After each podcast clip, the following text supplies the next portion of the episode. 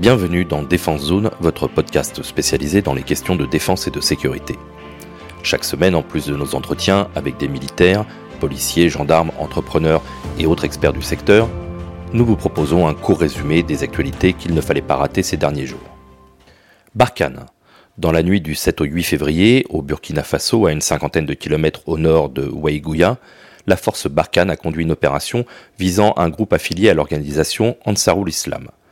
Constituée d'une quinzaine de terroristes, cette organisation était responsable de nombreuses attaques et poses d'IED. Ils étaient notamment impliqués dans l'attaque d'Inata en novembre 2021, au cours de laquelle 53 gendarmes burkinabés ont été tués. Après avoir localisé le groupe, Barkhane a procédé à une première frappe aérienne avant l'intervention au sol des commandos. Dès leur arrivée, les militaires ont été pris à partie par les terroristes, s'en est suivi de violents combats appuyés par des hélicoptères d'attaque. Le bilan final est de 10 terroristes neutralisés et, malheureusement, déplore Barkhane, de 4 civils ayant trouvé la mort lors des échanges de tirs. Industrie.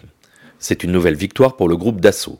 Jeudi 10 février, après un voyage de 48 heures en Indonésie, la ministre des Armées, Florence Parly, annonçait la signature d'un nouveau contrat de vente du Rafale.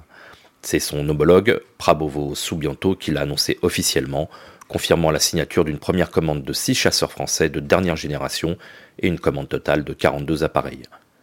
Les Rafales sortiront 9 des usines de Dassault. Les groupes Thales et Safran seront aussi concernés par ce contrat d'un montant de plus de 7 milliards d'euros.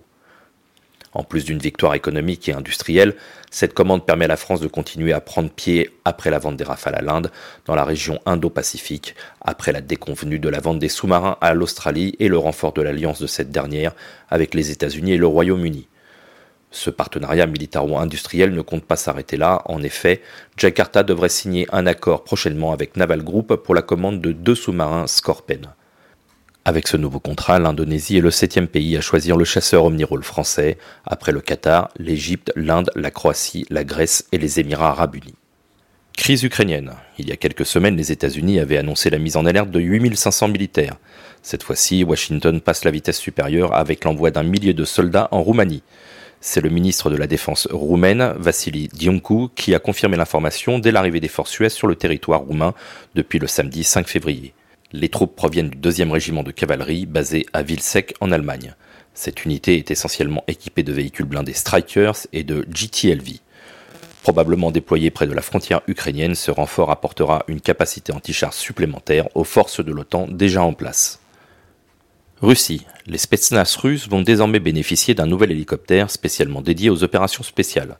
Deux premiers exemplaires du Sapsan, c'est son nom, viennent d'être en effet livrés au 440e régiment d'hélicoptères de Vyazma, stationné à l'ouest de Moscou. L'hélicoptère est construit autour d'une base de Mi-8 avec une cellule de pilotage renforcée en titane et une motorisation plus puissante. Pour répondre aux spécificités des missions des forces spéciales, la machine est dotée d'une cabine compatible avec l'emploi de jumelles de vision nocturne, d'une boule optronique et d'un phare infrarouge. Côté armement, le Sapsan disposera d'un système de leurre antimissile et sera capable d'emporter des missiles guidés d'une portée de 15 km, des bombes de différentes masses, des missiles RR et pourra recevoir l'apport d'une mitrailleuse lourde. États-Unis. Après la police de New York, c'est au tour du département de la sécurité intérieure d'utiliser des robots chiens. Depuis quelques semaines, ces nouveaux auxiliaires des forces de l'ordre patrouillent le long de la frontière mexicaine. C'est l'entreprise Ghost Robotics qui a remporté le marché, une société déjà connue pour avoir développé il y a quelques mois un modèle de robot chien armé. Le quadrupède électronique pèse 45 kg, est capable d'emporter une charge utile de 10 kg et possède des capteurs infrarouges et thermiques particulièrement appréciés par les forces US pour repérer de nuit d'éventuelles intrusions de migrants ou de trafiquants de drogue. Totalement autonome, le robot chien est capable de patrouiller à partir de coordonnées GPS, de revenir sur un point initial et d'évoluer sur n'importe quelle configuration de terrain, que ce soit du sable, des rochers, des collines et même des environnements construits par l'homme, comme des escaliers par exemple. Police nationale. Dimanche 6 février, un brigadier chef de la police aux frontières de Roissy s'est donné la mort. Ce tragique événement, le douzième depuis le début de l'année, a poussé le ministre de l'Intérieur à réunir les syndicats pour analyser le parcours de chacun d'entre eux et surtout de trouver des solutions pour endiguer les nombreux suicides qui touchent les fonctionnaires de police. Ils sont en effet entre 30 à 60 à se donner la mort chaque année.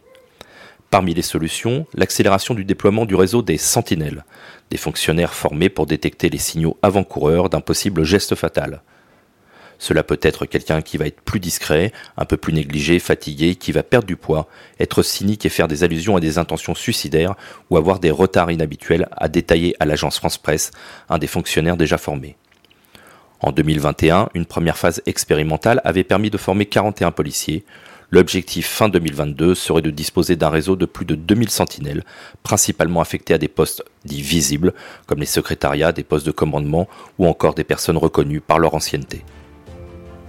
Voilà pour l'essentiel de l'actualité cette semaine. Pour en savoir davantage sur cet univers et pour découvrir tous nos articles et reportages, rendez-vous sur notre site internet défense-zone.com.